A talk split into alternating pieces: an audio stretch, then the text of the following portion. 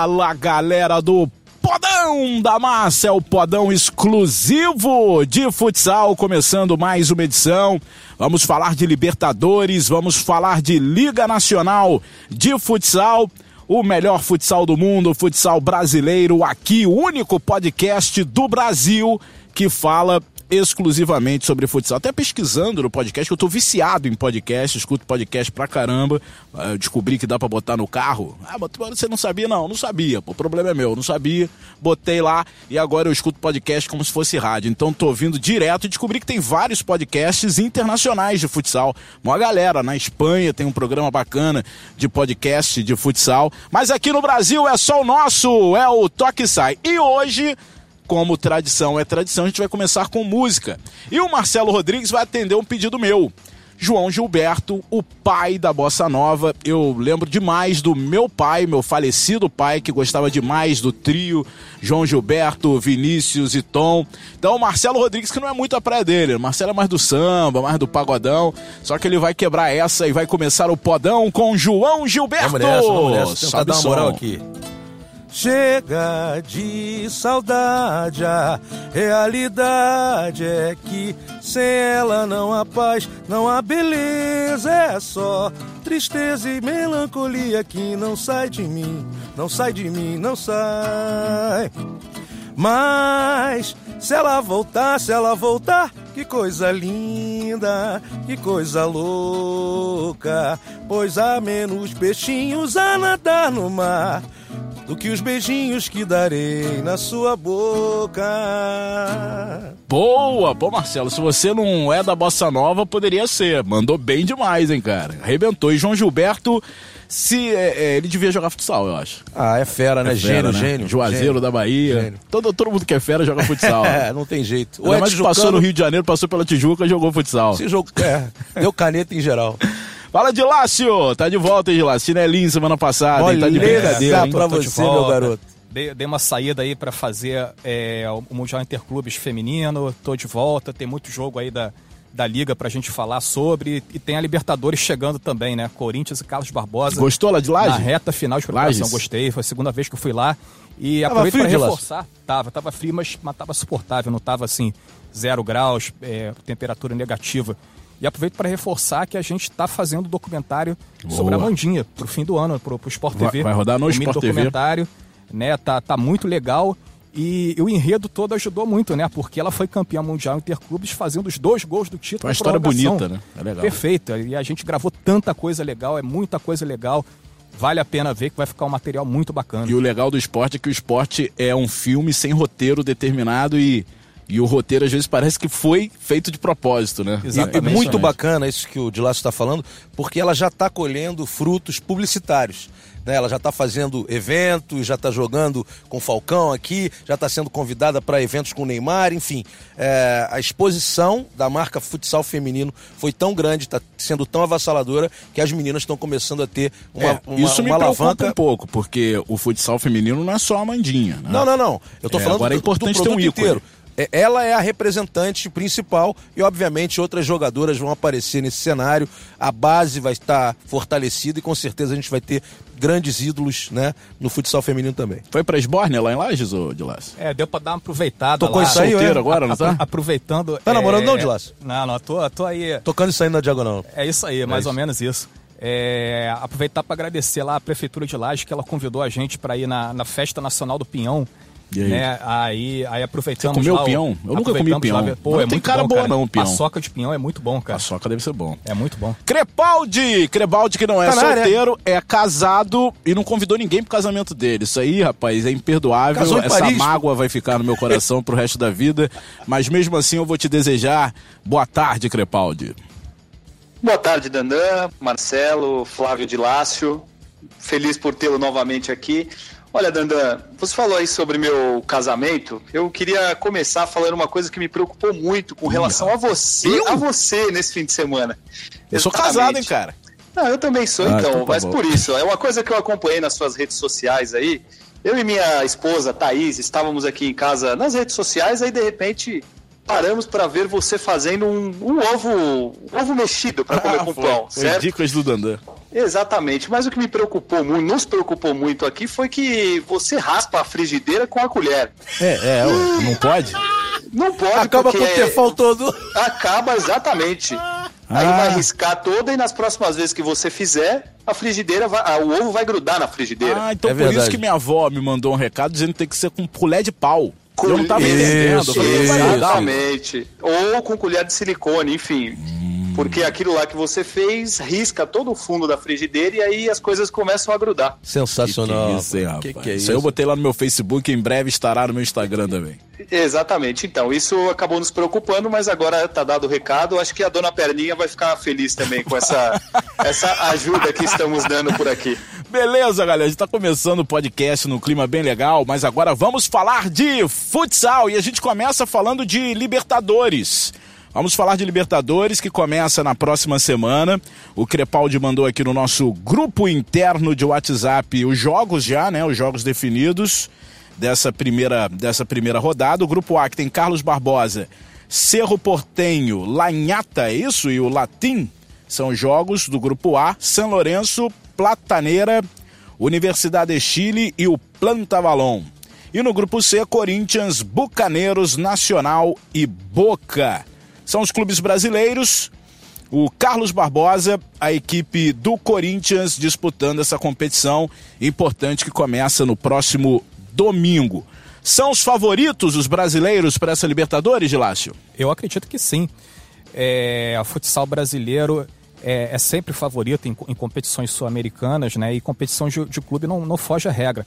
Eu acho que dentre as equipes estrangeiras, acho que o São Lourenço talvez possa possa dar algum, algum trabalho, dar alguma resistência, de repente beliscar uma semifinal. E o Cerro Portenho, equipe paraguaia, né, futsal paraguaio, é, também tem a sua força continental.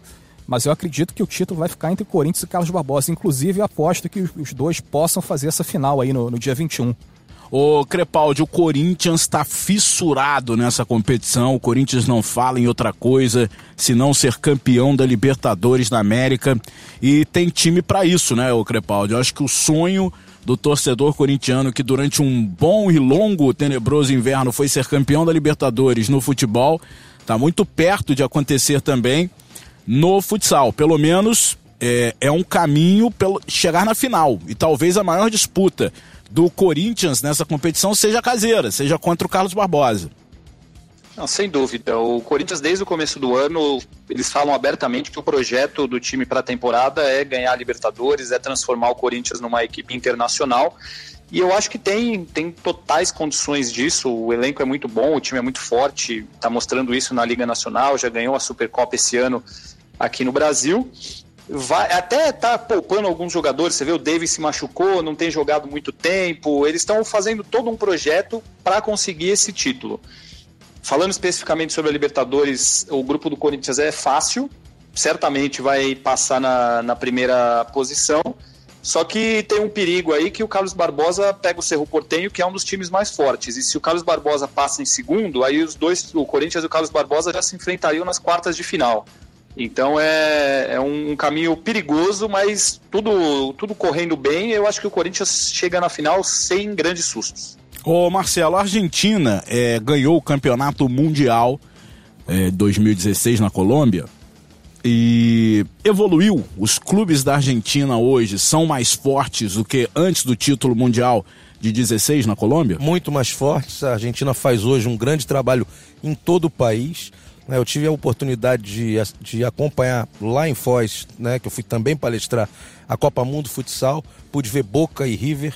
O River tem um time sensacional, base da seleção argentina sub-18 que foi que disputou os Jogos Olímpicos, é uma equipe uh, que vinha sendo preparada para essa competição, acabou perdendo para o Brasil um pouquinho antes e aí foi disputar uh, o terceiro e quarto, perdeu o jogo no final. São jogadores muito bons, ainda emocionalmente não preparados, mas tecnicamente, taticamente excepcionais jogadores. Nós vamos ter muita coisa a falar da Argentina nos próximos anos. O trabalho é muito bem feito. Matias Lucuix está lá na seleção argentina. Uma base muito boa também vem sendo feita e toda, toda a comissão técnica ainda entra em contato diretamente com o Justosi, que é treinador do El Poço, vice-campeão espanhol. Então a coisa está muito bem estruturada na Argentina e a gente vai ter um adversário sempre muito perigoso durante muitos anos aí na América do Sul. E o, o Chile, Universidade de Chile, que na Libertadores do futebol é um time que briga, né? É um time que incomoda bastante. O futsal chileno ainda está muito abaixo do, dos outros, né? É difícil você pensar que a Universidade de Chile possa fazer frente a um Corinthians, a um Carlos Barbosa. Eu acho que está no, nível abaixo, sim. A gente vê pelo, pelo Chile né? nas competições sul-americanas eliminatórias, né? É, o Chile ainda engatinha no, no processo de profissionalização do, do futsal. É, eu acho que no grupo B o São Lourenço tem tudo para se classificar com facilidade. É um anfitrião do torneio, né? É, a equipe argentina está tá jogando lá em, em Buenos Aires. E, e, o São Lourenço tem aquela, tem aquela historinha, né? Que até eles ganharem a Libertadores aí há, há pouco tempo atrás, o, o, os, os, rivais sarravam o São Lourenço dizendo que era o clube, era, era o clube argentino sem Libertadores, né? As siglas do, do clube. Agora o São Lourenço tirou esse estigma e agora tem a chance de ganhar a Libertadores também no futsal, né? E é o time do Papa, né? Tem uma Papa. pressãozinha maior aí, tem mais orações, né? O Papa aqui tem um poder lá, tem moral com Deus, vai que, né, bicho? São Lourenço consiga alguma coisa. Ô, Danda, ah. É, falando sobre o São Lourenço, eu acho que é o grande perigo para os times brasileiros é o São Lourenço e eu diria assim, que talvez é um time que entre em igualdade de condições com os brasileiros. Igualdade? É, porque ele é o atual campeão argentino, é, é, o terceiro colocado do campeonato argentino atualmente, e eles têm vários jogadores na seleção argentina. Na última convocação para os amistosos contra a França, foram seis jogadores na seleção. É, tudo bem que não tinha a maioria dos atletas que atuam na Europa. Tem aquele, eu não sei se vocês vão lembrar, do Damian Stagione, que foi um dos principais jogadores do, do título mundial. Ele é uma, uma lenda do futsal do São Lourenço, é o principal jogador do time. E a torcida do São Lourenço faz uma, uma festa incrível nos jogos do, do time de futsal, nos jogos decisivos, né? É, ginásio lotado, faixa, batuque, é uma, é uma pressão muito grande.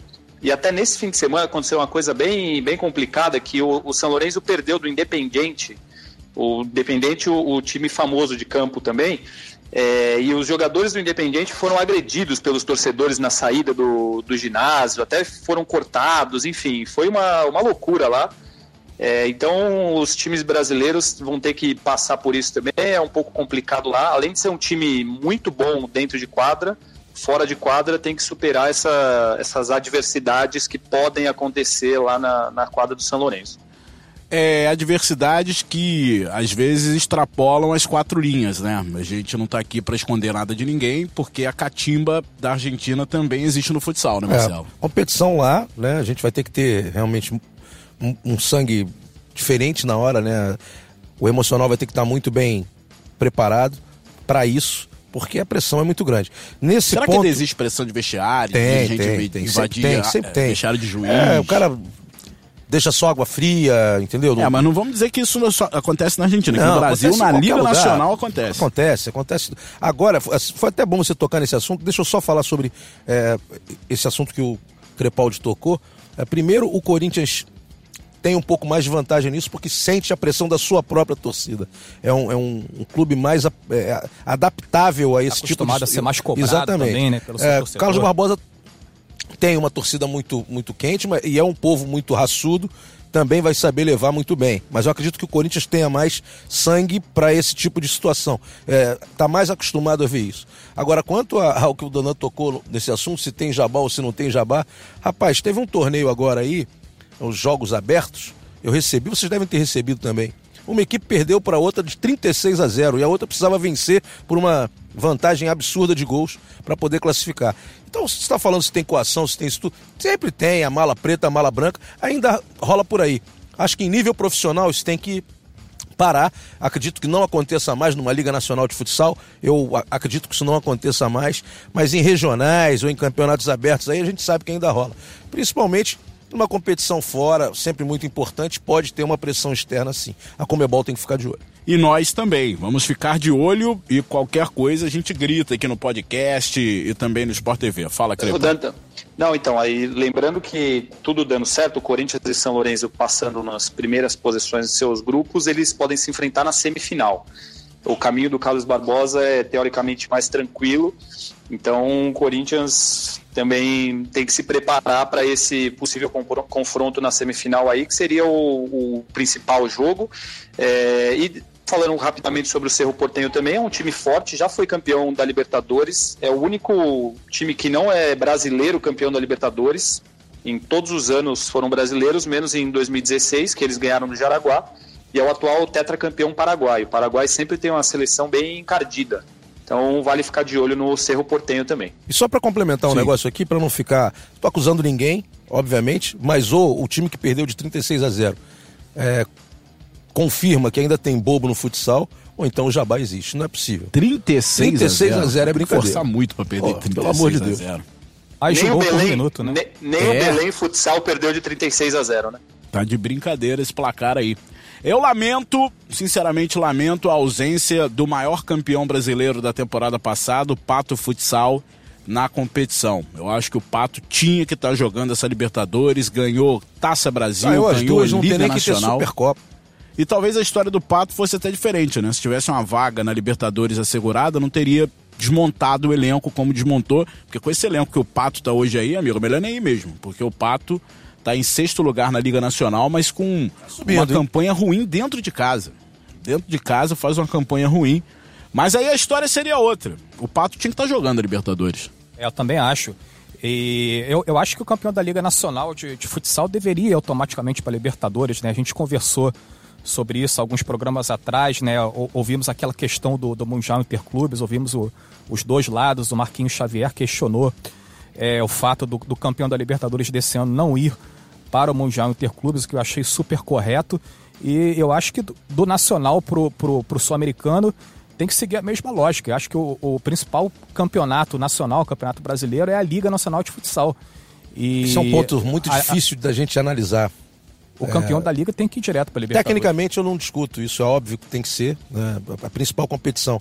Mas aí o, o time lá do Ceará, ele fala o seguinte: por que, que eu não sou testado contra esses times da Liga? Mas não é na Taça Brasil? Então, na, na então Taça eu, Brasil, eu sim. de repente, você poderia... Na Copa do Brasil também. Então, como é que a gente vai fazer a democratização da nossa modalidade? Ah, que bote a Taça Brasil. Então, pô, eu, eu acho que você alguma poderia coisa cruzar, tem que acontecer. Você poderia cruzar o campeão da Liga Nacional com o campeão da Taça Brasil. Ponto. Aí Ponto. eu concordo. E, e, no caso do ano passado, quando o Pato ganhou os dois, o Pato iria é, direto. Exatamente. O problema Agora, do Pato é gritante o, porque ele ganhou tudo. O grande problema é que criaram a Copa do Brasil também para ter uma democratização maior. É, a história da Copa do Brasil é legal. A gente tem no futebol, em qualquer país do mundo, a gente tem isso. Né? Campeonato inglês, né? A gente tem a Copa do Rei, tem não sei o quê. Em qualquer lugar do mundo. A Copa França do Imperador. Time de pelada que começa Exatamente. Então, assim, isso, isso é, eu acho legal, porque você democratiza. O time do Acre pode jogar contra o time lá do Rio Grande do Sul, e que é top. Sai mais zebras bizarras. Né? Exatamente. Agora, é, a Liga, ninguém está dizendo que a Liga Nacional não, não seja a, é, a, principal competição do país.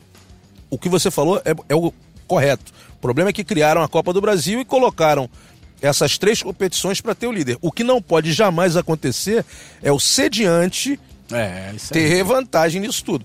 Mesmo que você coloque mais um participante que seja o, o, o campeão da Copa do Brasil, nesse caso, teriam que ser somente dois. O Pato, porque venceu duas competições, e a outra equipe, que eu não lembro qual foi, Atlântico, talvez, quem foi que, que venceu a Copa do Brasil? Corinthians, Corinthians, perdão. Corinthians que venceu a Copa do Brasil em desvantagem na, na, na, situação. Ou jogando por dois empates o Pato, alguma coisa assim. Então isso tem que ser revisto. O, o Crepaldi não é um problema do futsal nacional, né? É um problema da estrutura do futsal mundial. Porque vamos lá, se o Carlos Barbosa ganhar a Libertadores, não vai jogar o Mundial porque não foi convidado. Mas não tem Mundial. Exatamente. Ah, intercontinental. É intercontinental, pois é. Ah, mas é, é uma tá- estruturinha tá... que tentam imitar então, do futebol. Mas aí tá na mão do espanhol, tá na mão de um. Do... Mas não tá, tem que estar tá na mão da FIFA. Exatamente, é. esse é o problema. A representatividade é que precisa acontecer. Esse foi o discurso do Marquinhos. Então tá tudo mas, errado. Mas vai lá, Crepaldi, manda ver aí. Não, é, o grande exemplo é que o Sporting foi campeão europeu e não vai jogar o, o Mundial. É, o Intercontinental, que quer que seja. E no outro ano o Inter também não foi. É, e aí, é, ou quando vai, os times europeus também vão sem os jogadores. O último que o, que o Inter disputou, o Ricardinho não jogou porque foi disputar aqueles campeonatos lá em Dubai, Dubai para ganhar é. dinheiro. Então, Pô, mas ali... é, é, um problema. É, é um problema. Você sabe maior. qual é o dinheiro? Sabe quanto é? Sim, é, eu fiquei, fiquei sabendo. é, é uma, uma quantia alta que ele não é podia é, 50 recusar. 50 e 100 mil assim, euros, cara. Pô, então, como é que o então, cara vai jogar uma, um torneio que. Enfim, o cara vai. Exatamente. Aí a FIFA ela se sente confortável porque ela, o, o, torneio não é organizado por ela, mas tem a chancela da FIFA. Exatamente. Então, então para ela é cômodo porque alguém organiza, alguém resolve, mas aí a organização convida clubes da vontade deles. Então não é um problema só nosso aqui, é um problema mundial. É, mundial. O, a, eu acho que a forma como acontece a Liga dos Campeões de futsal é perfeita, que aí é com o campeão e vice de determinados países, tem as fases regionais, e aí ele, os campeões, é, os grupos inclusive foram sorteados essa semana para a próxima Champions. Aí os campeões de cada fase se reúnem lá no Final Four, num determinado lugar, aí é justo. Agora, a forma na como Europa, acontece. Na Europa é assim. Isso, é, na Europa feito. é assim. Agora, a forma como acontece para ir para esse Intercontinental ou a classificação para Libertadores aqui é, é, bizarra. É isso, é aquilo que a gente sempre fala. O Pato ganhou tudo ano passado e não está na Libertadores. E o Marreco, que é, simplesmente resolveu sediar a Supercopa e está na dele porque o regulamento permite, se ele ganhasse dois jogos, ele estava na Libertadores. Então é, é, inacreditável que seja assim. É, isso é é amador que aconteça dessa forma e é realmente lamentável. Bom, e nada contra o Marreco, mas, cara, ainda bem que o Marreco não ganhou do Corinthians naquele jogo e por muito pouco isso não aconteceu. Se eu não me engano, tava 2 a 0 o Marreco, o Corinthians empatou o jogo e virou, porque ia ser bizarro Imagina, cara, a zoeira lá em Francisco Beltrão e Pato Branco. O Pato ganha tudo e quem vai pra Libertadores é, é o Marreco. Olha é, isso. O Marreco, o Marreco tá na dele porque Exato. o regulamento permite. A culpa não é, é. A culpa não é do Marreco. Do Marreco clube. foi no regulamento. A... Você já acabou e pronto. A culpa é de quem permite isso. Exatamente, exatamente. Muito bem, olha aqui, é, então boa sorte para os brasileiros na Libertadores, vamos acompanhar tudo. Próximo podcast vamos falar dos jogos, das primeiras rodadas da Libertadores da América e já projetando a final. É, eu queria falar de seleção brasileira, porque o, o, Brasil começou muito bem o ano com aquele tour na Europa, pegando seleções fortes, pegando times importantes, pegou a Espanha, pegou Portugal, ganhou, ganhou bem. Mas, cara, que planejamento é esse da seleção brasileira? Não tem jogo previsto. Pode me corrigir se eu estiver errado, viu, Dilácio? Não tem previsão. Tem uma Copa América prevista para o segundo semestre Nossa, só. Setembro é, tem jogo. Que é muito pouco. Tem jogo. É muito tem... pouco para uma preparação para o Mundial que está batendo jogos, na porta. Tem dois jogos contra a Argentina, Argentina, nos Estados Unidos. Nos Estados Unidos, isso. Tem, é, são seis meses mais ou menos sem jogar. Teve essa excursão pela Europa aí em fevereiro ou março, se eu não me engano. Aí joga em setembro esses, esses jogos nos Estados Unidos contra a Argentina e aí no mês seguinte, em outubro, tem a Copa América do Chile. São é seis, meses, seis meses sem jogar no ano anterior ao Mundial. Você acha que é, isso, isso é um problema que de estrutura, é problema financeiro? Porque, cara, eu acho inadmissível a nossa seleção ficar seis meses sem jogar. Eu acho que é, é, é um misto das duas coisas, né? A CBFS está uma dificuldade financeira enorme, né? De, desde o dos ciclos anteriores. E tem um problema administrativo aí também, né? Porque não, não consegue capitalizar recursos para levar, para reunir a seleção mais vezes. Né? É, eu acredito que no ciclo passado, é, no ciclo passado teve aquele problema lá do, do boicote, né? Que o, o time ficou muito tempo sem jogar. Mas no ciclo de 2012 o, o time se reuniu mais vezes. Né, é... A gente via a seleção toda hora. Sim, Sport sim. TV tinha, passava tinha Grand Prix to, todo ano, né? ano. Muitos amistosos, muitos jogos domingo de manhã, jogos em TV aberta. É, o calendário mundial, o calendário mundial TV. FIFA tá nesse ato aí, quer dizer, as seleções principais elas se reúnem. O Irã, por exemplo, o Irã está sempre se reunindo. O Irã tem um, uma base de uma equipe um, e eles treinam oito meses no ano aí fazem vários amistosos na Rússia, vão duas, três vezes na Rússia, os russos vão duas, três vezes lá. Eles fazem esse intercâmbio há muitos anos. Uh, outras seleções se reuniram também, mas não com, com esse planejamento todo também. As principais seleções do mundo não estão se encontrando. Espanha, muito pouco, uh, nesse período principal. Uh, Algumas seleções sim fizeram uma preparação, mas a, a grande maioria, nesses seis meses, não. Estão utilizando sim as datas FIFA e, e algumas outras conseguem se reunir. É preocupante para a gente? É, mas a gente sabe também que dificilmente, se a gente tivesse tido nesse período de seis meses uma seleção, não seria com jogadores que estão na Europa. Seria, seria com jogadores aqui para a gente fazer. E o segundo semestre a gente vai ter muita coisa. Tem Copa. De lá, o Crepaldi deve estar tá ligado nisso aí. A gente tem esses dois amistosos, tem a, a, Copa América e tem mais o quê? Tem mais alguma coisa no final do ano também. Em dezembro tem alguma coisa. Tem mais, tem mais uma data FIFA até o fim do ano, não lembro, acho que é no começo de dezembro. Dezembro, exatamente. Isso. Agora, o Marcelo, permita-me discordar um pouco diga, de você. Diga. É, eu acho que poderia ter uma boa vontade maior, porque, por exemplo, como eu, falei agora há pouco, a Argentina no final de maio fez dois jogos contra a França. A França saiu da França e veio jogar na Argentina. A Argentina não estava completa, estava com alguns jogadores, é, um ou outro só que era da Europa, mas em geral os jogadores que atuam na Argentina. É, a seleção de Portugal tem amistosos agora, no mês de julho, contra a Sérvia, se eu não me engano. É, a seleção japonesa, eu acompanho por causa do meu irmão, vai se reunir, se reuniu no mês passado para um período de treinos, vai se reunir no mês que vem para mais um período de treino, tem amistosos contra a Tailândia um pouco mais para frente. Então as seleções estão, estão se reunindo. Eu acho, tem essa questão do, do calendário europeu, enfim. Mas, por exemplo, você vai ter vários jogadores é, que atuam na Europa de férias aqui no Brasil. É, por que você não tenta é, reunir esses jogadores por dois, três dias de treinamento?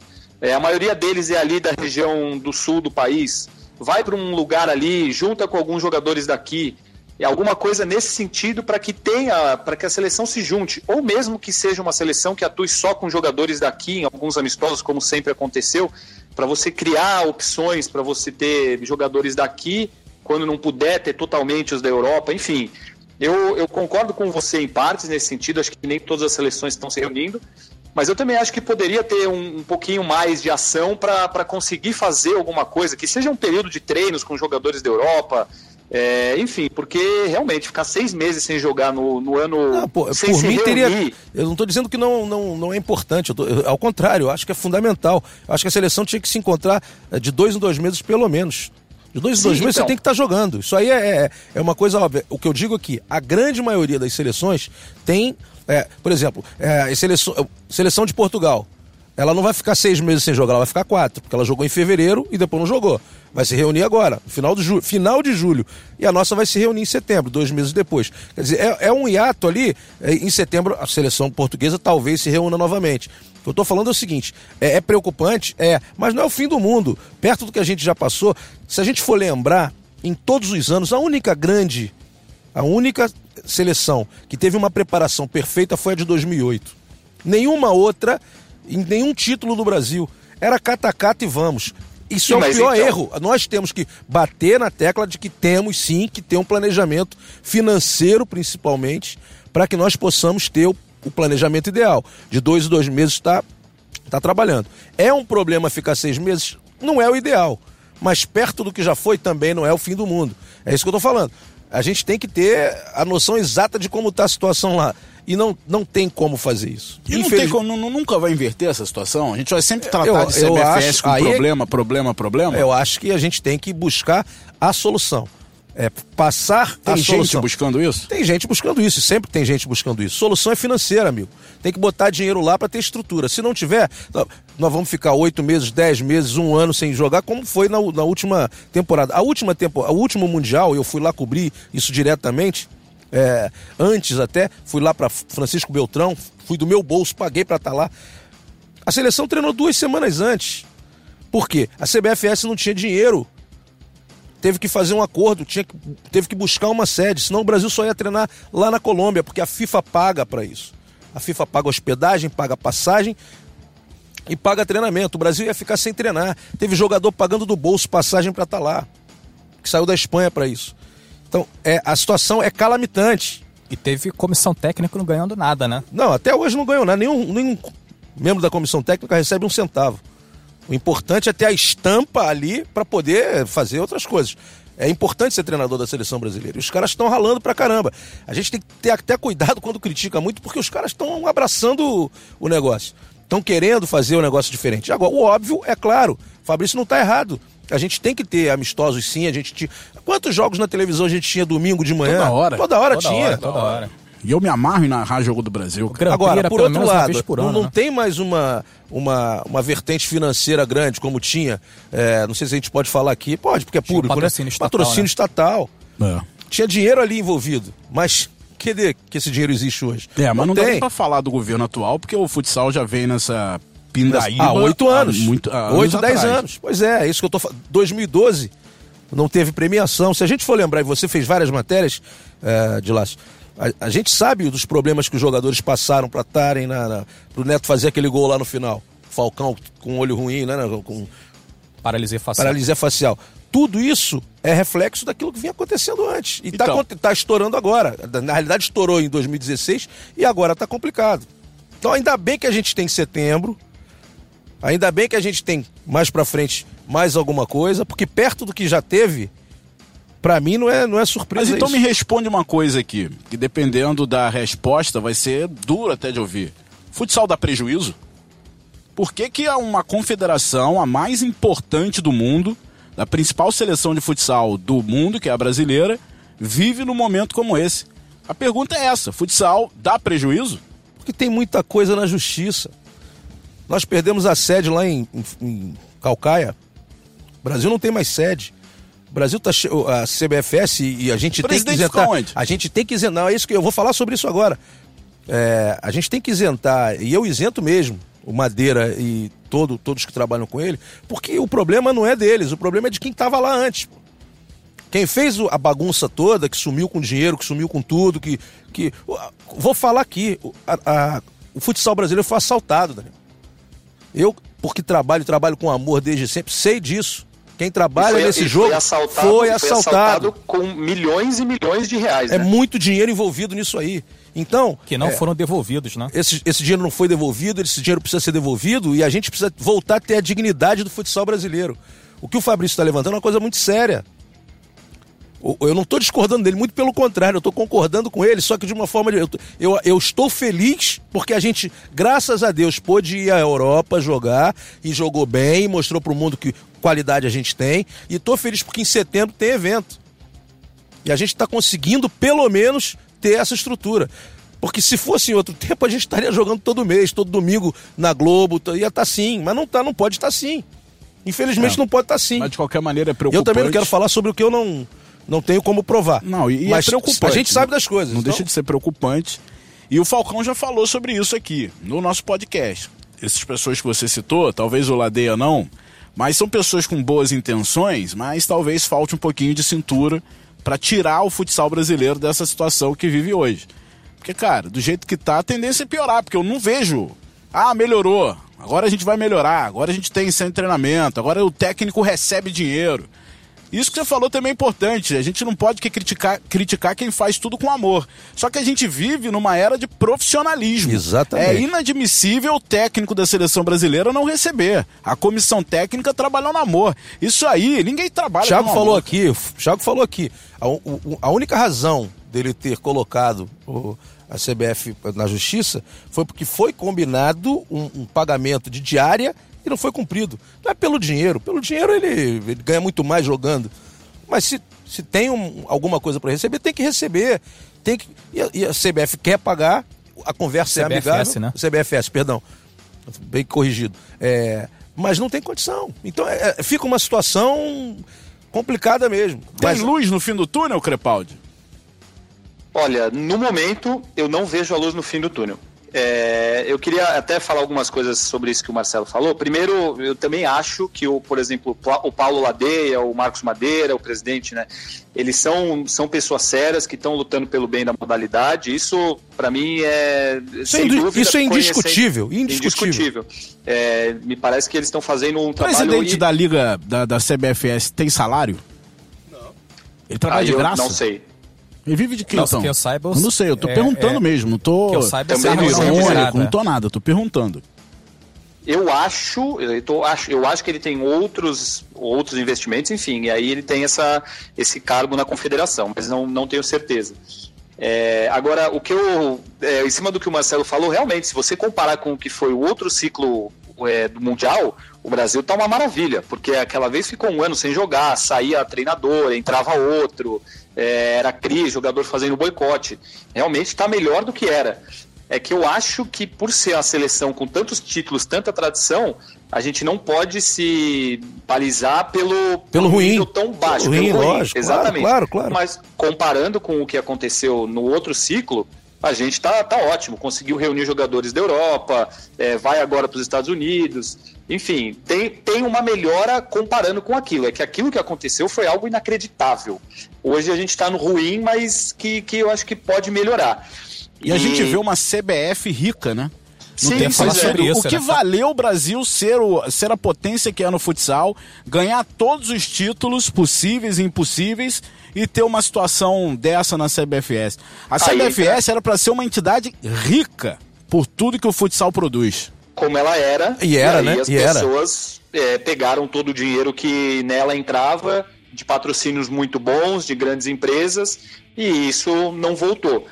Agora. Tem ideia do que são todos os presidentes de federação sendo remunerados durante 25, 30 dias na China, é, em todas as competições mundiais, todos recebiam diárias, todos recebiam é, hotéis, pra, hotéis para as esposas, etc, etc, etc. Todos, sem exceção. Mas tinha dinheiro para pagar então? Tinha dinheiro para pagar, mas não pagaram é, a premiação dos atletas como tinham combinado. Então é muito difícil, Daniel. A coisa é complicada. Tinha dinheiro e não era usado onde, onde, onde deveria usar. Usar, entendeu? Exatamente. Agora, o Dandan, até a gente já falou sobre isso, e aí você falou a questão de um absurdo técnico da seleção não ter salário. É um absurdo sem tamanho isso. E aí também, mais uma vez, a gente entra naquela questão do amadorismo, que é a única seleção entre as principais seleções do mundo, e nem entre as principais, que o técnico divide o trabalho dele com o de um clube. Então, o da Espanha é só da Espanha, o da Argentina é só da Argentina, o do Japão é só do Japão. E o técnico da seleção brasileira trabalha 90% do tempo dele para o Carlos Barbosa e 10% para a seleção brasileira. Então aí já, já dá uma amostra, é, são coisas amadoras que, enquanto não, não se pensar de uma maneira totalmente profissional, eu acho que não existe a luz, a luz no fim do túnel que você pergunta. É, mas também se o Marquinhos estivesse hoje só na seleção brasileira, ele ia ter seis meses de férias aí. Imagina que é, beleza também. Então, mas aí é que eu acho. Por exemplo, o que eu, eu falei agora há pouco, a Argentina jogou contra a França em maio em vez de a França sair da França, por que não, não os jogadores daqui da, do Brasil que atuam aqui não foram até lá jogar? Entendeu? Isso que, que eu acho que, que poderia acontecer um pouco mais, mesmo que seja só os caras que atuam aqui, ou então pega esses jogadores que atuam na Europa, já que a seleção toda fica na Europa principal, leva a comissão técnica para lá, para eles fazerem um período de três, quatro dias de treinos, como as outras seleções conseguem fazer é, aí ele não teria seis meses de férias, entendeu? Mas na situação atual ele tem, o que também é um absurdo, porque, é, como eu falei, para mim, inacreditável a seleção ficar seis meses sem jogar no ano anterior ao Mundial. Eu é. acho que dentro, hum. só, só assim, uma coisa que para mim pode acontecer, uma coisa viável e não é caro. Até tem como você ganhar cara, alguma lucro. Né? Exatamente, essa é a minha frase predileta. Cara, é o que não dá lucro. Monta-se uma seleção aqui, ah, não pode trazer os da Europa. Beleza, faça uma, a gente bota uma seleção aqui. Período de treinamento, três dias, quatro dias. Joga contra a seleção gaúcha, joga contra a seleção catarinense, faz três amistosos, dois amistosos que seja. Você vai conseguir verba, você vai conseguir estrutura e você pelo menos está ali trabalhando com jogadores que você acha que poderiam estar tá desenvolvendo uh, ou que podem jogar na seleção mais para frente, na seleção absoluta. Pelo menos você não estaria parado. Eu acho que nesses seis meses, alguma coisa nesse sentido poderia acontecer. Ah, não tenho dinheiro para trazer a Argentina, não consigo trazer a Colômbia, não tenho potencial para trazer qualquer. Eu não tenho dinheiro para viajar, só vou ter dinheiro em setembro. Faz um evento aqui, consegue organizar alguma coisa aqui dentro do calendário. Acho isso importante. Acho que o Brasil, principalmente nesse último ano de preparação, precisa estar tá reunido de dois em dois meses sempre. É, eu acho que esse é o pensamento do Marquinhos, eu tenho certeza que do Reinaldo também. E tenho certeza que até a cúpula da CBFS gostaria de fazer isso. Aliás, eu gostaria de ouvir fazer... o Reinaldo aqui no podcast. É, o Reinaldo é bom. O Reinaldo... Faz a ponte aí, o Reinaldo é bom. Reinaldo, quem pode fazer essa... Eu vou, vou estar com ele semana que vem lá no, no, no no congresso, né? No, o Reinaldo é bom do, que ele é meio Sorocaba. É assim, ele é direto, ele é, é direto. Então, o Reinaldo, presta atenção, eu não tô te comparando com o Eurico Miranda, não. Mas eu tô dizendo o seu jeito de tratar o esporte, é explosivo, fala mesmo que tem que falar.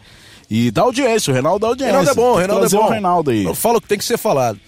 É isso. Vamos trocar eu acho, eu vejo luz no fim do túnel. Eu também sempre Porque eu vejo que é um produto que dá retorno. Qualquer jogo da seleção brasileira com transmissão do Sport TV dá muita audiência. Muita audiência. Pode ser qualquer horário. Às vezes a gente faz jogo sexta-feira à noite, quando tem aquela, aqueles desafios, né? Um jogo normalmente é na sexta, o outro é no domingo pela manhã. O jogo da sexta-feira dá muita audiência, do domingo então nem se fala. Então eu acho que é um produto vitorioso, é um produto que chama público.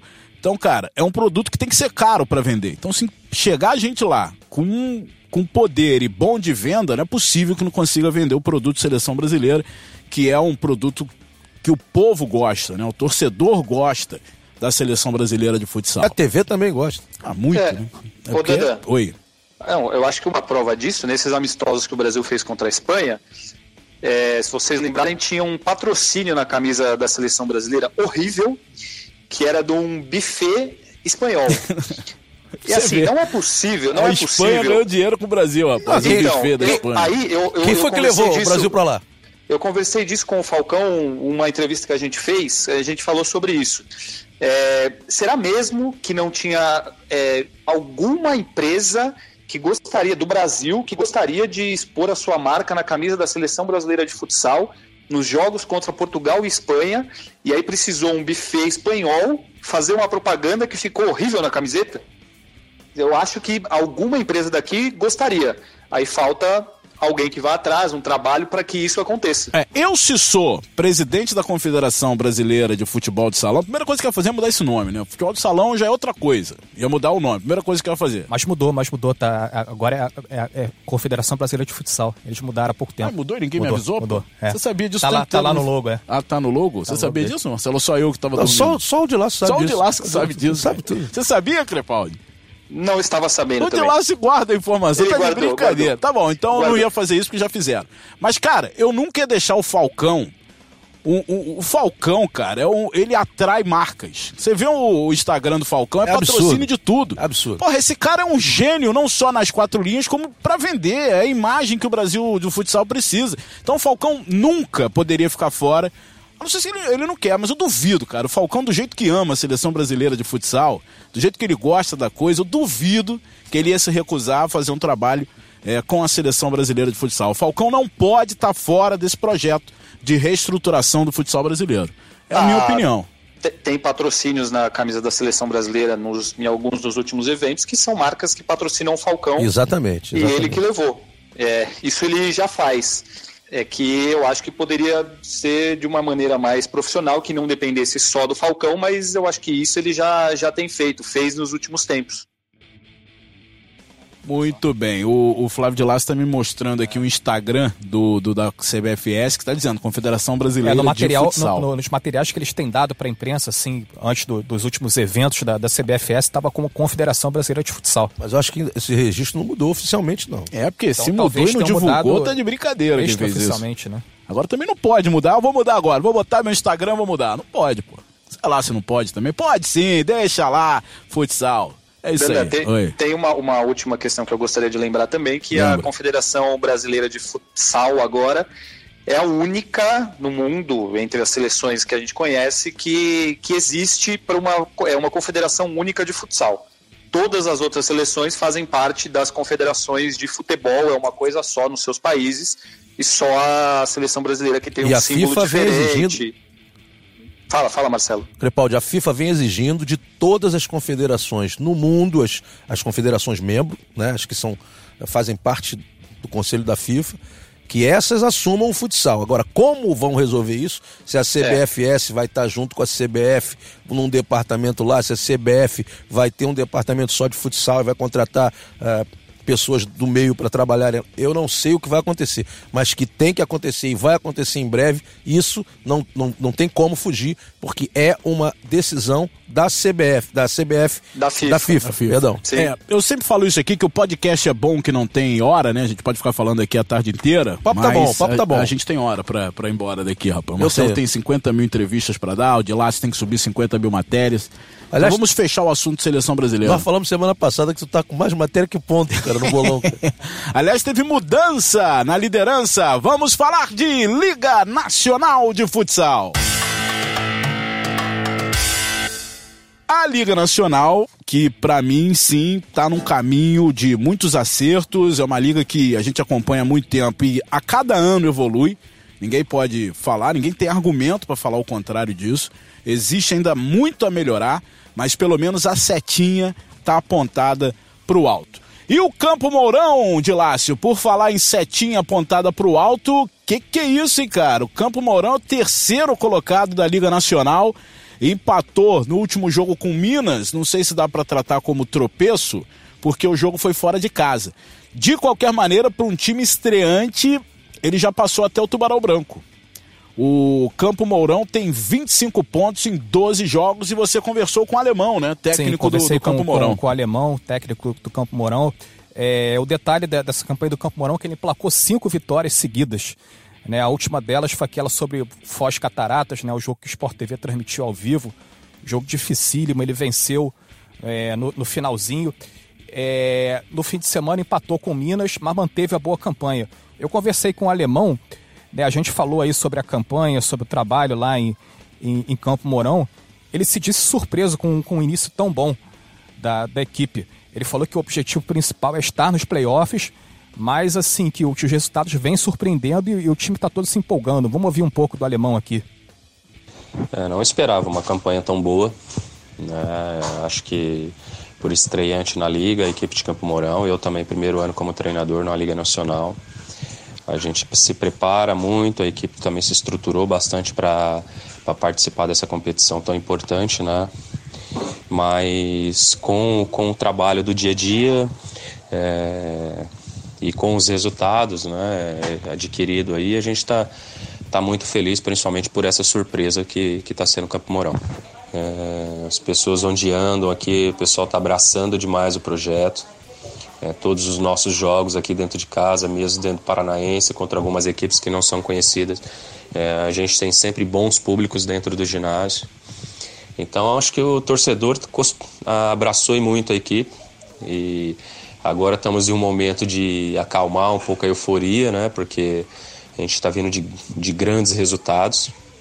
É, e quando se tem grandes resultados, se espera muito mais da equipe, mas nós trabalhamos bastante com o pé no chão. A gente sabe que que a Liga Nacional é o campeonato mais difícil do mundo de futsal. Nossos objetivos iniciais era buscar uma classificação.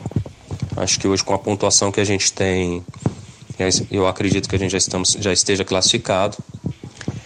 É, agora nosso objetivo é tentar trazer pelo menos o primeiro playoff para dentro de casa. Se for lá na frente a gente conseguir uma classificação melhor, vai ser bem-vinda.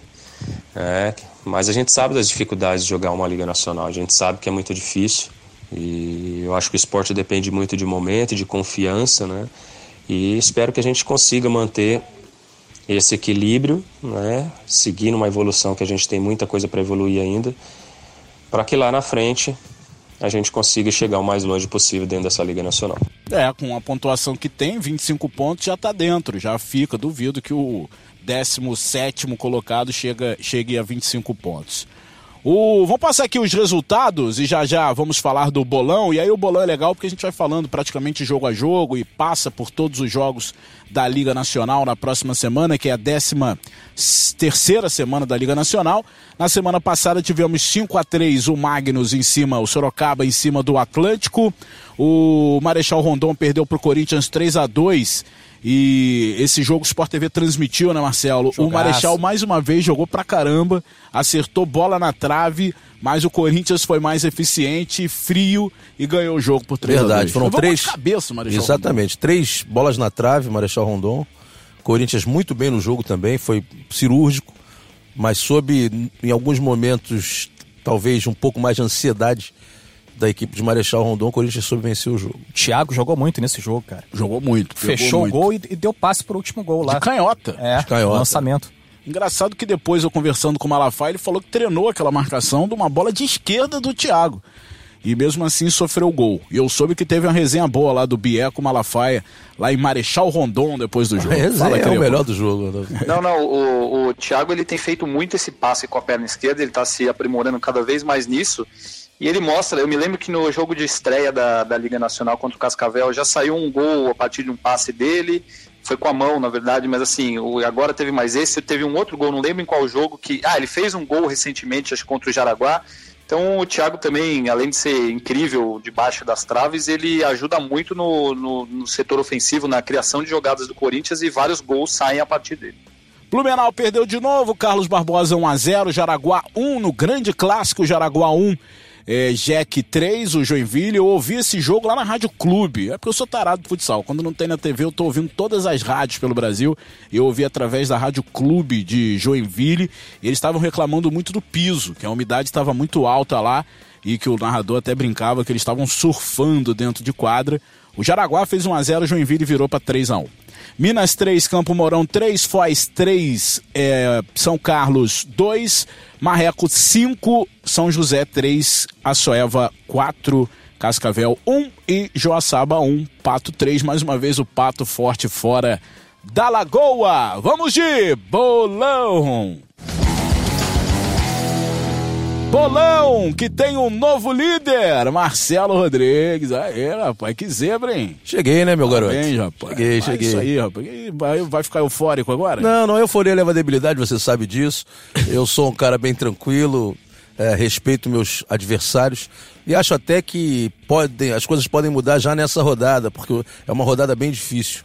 Mas Não, eu espero que não. agora para você é perder a liderança. Exatamente, não tem problema. Eu vou ficar ali pertinho do líder, mas se Papai do Céu ajudar, eu continuo a liderança. Vamos nessa. Olha aqui, ó. Temos aqui a classificação do bolão. Marcelo Rodrigues, 305 pontos. Eu, 300 pontos. Crepaldi, 300 pontos. Gilácio, Gilácio tá chegando, hein, rapaz? 275. Tá chegando perto da produção na lanterna. 250. Na verdade, Briga pela deles, segunda né? divisão, cara. É, pois é. Tem o que a declarar, ô Crepaldi, sobre os resultados passados? Eu tenho a declarar que, conforme antecipado, você vai ficando para trás. e Marcelo Rodrigues aí com méritos na, na liderança. Vamos ver aí. Eu queria até fazer uma sugestão aqui. A gente está fazendo Ó. esse bolão com muito afinco, né? Desde o começo da liga, levando a sério. Queria sugerir aí que ao final do ano a, a equipe campeã da Liga Nacional Ih, rapaz, sugestões que não é boa, não, que até cortaram Falhou. o microfone É. do Crepaldi. Voltei, voltei, voltei. fala, fala. voltei. Repete a sugestão aí. A sugestão que o- a equipe campeã da Liga Nacional mande uma camiseta para o vencedor do bolão. É, já boa. para ter uma premia- premiação aqui para quem ganhar esse bolão, já que a gente está XG a tá, minha. tá sendo muito muito estamos trabalhando com muito afinco nesse bolão. Eita, tá zicado o bagulho aí. É, falando nisso, quem mandou, quem vai mandar a camisa, me mandou um zap dizendo: Ah, vou mandar a camisa pra você, pro Marcelo Rodrigues e pro Jader Rocha. Vai sobrar até pro Jader Rocha. Acho que vocês elogiaram numa transmissão a camisa do Tubarão. E eles vão mandar uma camisa pra gente. Personalizada. Beleza, pode mandar, galera. Só que eu não aceito, aceito. Eu visto a camisa. Bota até no meu Instagram, porque diferentemente do futebol, quando eu boto uma camisa de futsal, não quer dizer que eu tô torcendo pro time, não. É apenas uma homenagem. Eu tenho camisa do Pato, eu tenho camisa do Carlos Barbosa, tenho camisa de quem mais? Do, do antigo Orlândia. Falcão me mandava de balde lá a camisa. É, mandava pros meus filhos também. É muito legal. Então não tem essa frescura, não, cara.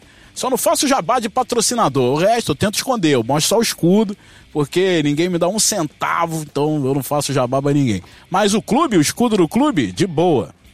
Voltei, hein? Voltou. Ainda bem, Crepaldi. Obrigado.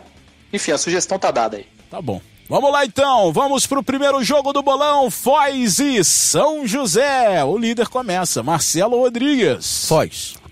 Seco assim, pô? É. E a, como é que é aí a boa? Ah, boa- calma, calma, calma. Boa calma, calma, boa calma. Aí, eu- pô, calma. Rapaz, essa rodada tem negócio de Carlos Barbosa e Joinville. De Lácio, Foz ou São José? Foz Cataratas. E aí, Crepaldi? Foz Catarata. Todo mundo vai de Foz. A produção, Produção mandou também a Foz votação também, né? dela. Tô, Deixa eu tô- abrir aqui. Tô com aberto aqui na, no Fó, o de Lácio me ajudar então com o voto. WhatsApp aberto aqui. com os votos da produção. Vamos lá, então esse jogo aqui, X, marca um X nele, que não vale de nada. Água de salsicha, que já foi explicado no último podcast. Carlos Barbosa e Joinville, negócio de clássico, hein? Lá na Serra Gaúcha, Carlos Barbosa e Jeque. Crepaldi, começa aí, vai. Olha, é o grande jogo da rodada e eu vou de Joinville nesse jogo. Marcelo Rodrigues. Eu vou de Carlos Barbosa nesse jogo, embora Joinville seja uma excelente pedida. É uma excelente pedida. Flávio de Lácio. Eu vou de empate. Eu vou de empate também, porque aí é estratégia de bolão. Que aí, ó, o Marcelo votou no Carlos Barbosa, o Crepaldi no Joinville, eu vou de empate. Que aí, de repente, é o pulo do gato pra reassumir a liderança desse bagulho aí. Então eu vou de empate e a produção, A produção também colocou empate botou também. empate. É uma excelente pedida. Boa pedida dos treinos. É aquele jogo que você tem que pagar mais caro na loteria esportiva exatamente. pra botar Pra o marcar um triplo, né? Se tivesse, Aposta tivesse tripla. aposta tripla, seria tripla. É. Muito bem. São Carlos e Minas. É outro jogo difícil de votar aqui, mas é meio que pelo contrário. Começa, né? Dandan. Vou começar essa aí. Eu vou de São Carlos, cara. Se o São Carlos não ganhar do Minas em casa, não ganha mais de ninguém. Então vamos de São Carlos Vou de São. Carlos também. também. São Carlos. Crepaldi. Olha, é, São Carlos. E a produção também Produção votou, São né? Carlos também. Mais um jogo que todo mundo marcou a mesma palpite, né? E agora a gente vai de Tubarão, Tubarão Branco e a Soeva.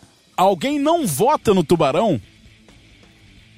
Eu voto no Tubarão, mas eu queria elogiar o time da Sueva. Ih, e- tá vendo? Tá, tá, que- tá É, vendo? boa É. pedida, boa pedida. Não, pedida. não, não, é, não acho uma boa pedida para esse jogo, mas o, eu até assisti ontem o jogo contra Cascavel. O time é bem acertado e a gente já falou sobre eles, mas tem dois Guilherme garotos, Verfo, o treinador, excelente. dois garotos que os, ambos saíram do Rio de Janeiro, o Igor Carioca e o Dil. São dois jogadores que, se continuarem assim, tem muito potencial, são, tem um futuro excelente aí, porque Exatamente, são exatamente. muito bons. O Dil é um excelente pivô e o Igor Carioca é extremamente habilidoso, vai para cima. Era do Madureira. Isso, então ficar de olho nesses dois aí pro futuro e a Soeva acho que classifica, mas não ganha do Tubarão. Muito bem, Crepaldi, eu vou dar uma, é, uma incumbência pra você, que é tentar Manda. um regulamento pra gente acabar com o jogo água de salsicha. Acho que a gente tem que inventar, assim, de repente, quando todo mundo votar no mesmo time, jogar placar também. Vai dar mais trabalho, mas aí tira jogo água de salsicha. Por exemplo, ah, o Tubarão ser. vai vencer, mas então vamos arriscar placar, porque tem que valer. Eu acho que os jogos têm que. Todos têm que valer. Agora só Muito ano que bem. vem, não vai mudar a regra no meio do campeonato. segunda O negócio de Eurico repente, Miranda, segunda não. não. fase. Segunda Vamos, fase. vamos, vamos falar com a diretoria. Tubarão e a Sueva, todo mundo votou no Tubarão. Pato e Sorocaba. Pato e Sorocaba é jogo brabo. Jogo hein? difícil. Eu vou no Sorocaba, comecei. Boa, hein? Boa pedida. Boa pedida. Sorocaba perdeu lá na É, ano passada, né? Eu vou. Eu vou de Sorocaba também. Eu também, Delácio. Sorocaba. E aí, ô, ô Crepaldi? Eu vou de empate. Empate. Bela Pá, pedida, Cara, ninguém votou no Pato. Posso mudar? Bela pedida. Pode. Vou Pode, mudar, tempo. cara. Vou pro Pato. Vou pro Pato Futsal. Vou E a apostar no produção, a Patolino. produção colocou Sorocaba. Sorocaba. Vamos lá. Beleza. Atlântico e Blumenau. Eu acho que eu vou perder a liderança na semana que vem. Mas já tem tá problema. chorando, já tá dando desculpa antes de acontecer. Tô com medo. rapaz. Tá com medo. Atlântico e Blumenau. Atlântico. Atlântico. Atlântico, também. Atlântico também. Atlântico. Todo mundo Atlântico. Todo mundo Atlântico. E pra fechar, ih, rapaz, a semana passada a gente perguntou qual que dói mais ou qual que é mais não sei o que, que o Crepaldi aqui lembra disso. Qual, qual você prefere, Qual você caso, prefere? caso Mordida tenha que de- sofrer os dois? Era mordida de cobra ou mordida de tubarão? Agora é mordida de cobra ou picada de marreco? Crepaldi, começa com você. Eu prefiro a, a, a mordida, a bicada do marreco, né? Porque dói muito menos e não mata. É, não Mas eu vou, eu vou votar no, no Cascavel nesse jogo. Cascavel, de Lácio, vota aí. Cascavel. Cascavel, produção votou o quê? Cascavel também. Marcelo Rodrigues. Também. Também vou de Cascavel. Então, cara, eu prometo pra vocês que a gente vai achar uma fórmula pra não ter jogo água com salsicha. Tem que ter alguma coisa pra desempatar o jogo em que todos votam no mesmo time, mas isso só pra segunda fase da Liga Nacional de Futsal. Mais alguma coisa aí, Brasil? Alguém quer falar algum tema? Quer levantar alguma bola ou tá de boa? Tudo certo. Pra mim tá bom, tá bom, né? Vamos Então nessa. vamos né? de que agora? Música, né, Marcelo Pode ser? Chega aqui. Deixa eu já me despedir do Crepaldi. Valeu, Crepa! Valeu, Dandan. Valeu, Marcelo, Flávio, todo mundo que nos ouviu. É, fazer um aviso aí que eu estou indo agora gravar a entrevista, uma matéria bem legal com o Ferrão, nosso pivô, o Ferrão. E provavelmente, eu digo porque a televisão é dinâmica e tudo pode mudar, estará no Esporte Espetacular deste domingo. Então acompanhem o Ferrão no Esporte Espetacular. Um abraço a todos. Valeu, boa entrevista lá. Vou gravar também. Marcelo Rodrigues também vai gravar por esporte espetacular, é? Que beleza. Inclusive, ô Ah. Marcelo, o, pessoal, o pessoal já está me cobrando a sua presença aqui, então assim que acabar o nosso podcast, você vai rápido, vai rápido na redação. Valeu. Br- Abraço de Lácio. Vai se despedir não, de Lácio? Um abraço, até a próxima semana. Muito bem. Mas qual é a música, Marcelo Rodrigues? Foi a mais linda Bora, história. sobe o som. Valeu, Brasil! amor que me contaram e agora eu vou contar do amor do príncipe Sajerran pela princesa e o Mahal, do amor do príncipe Sajerran pela princesa e o Mahal.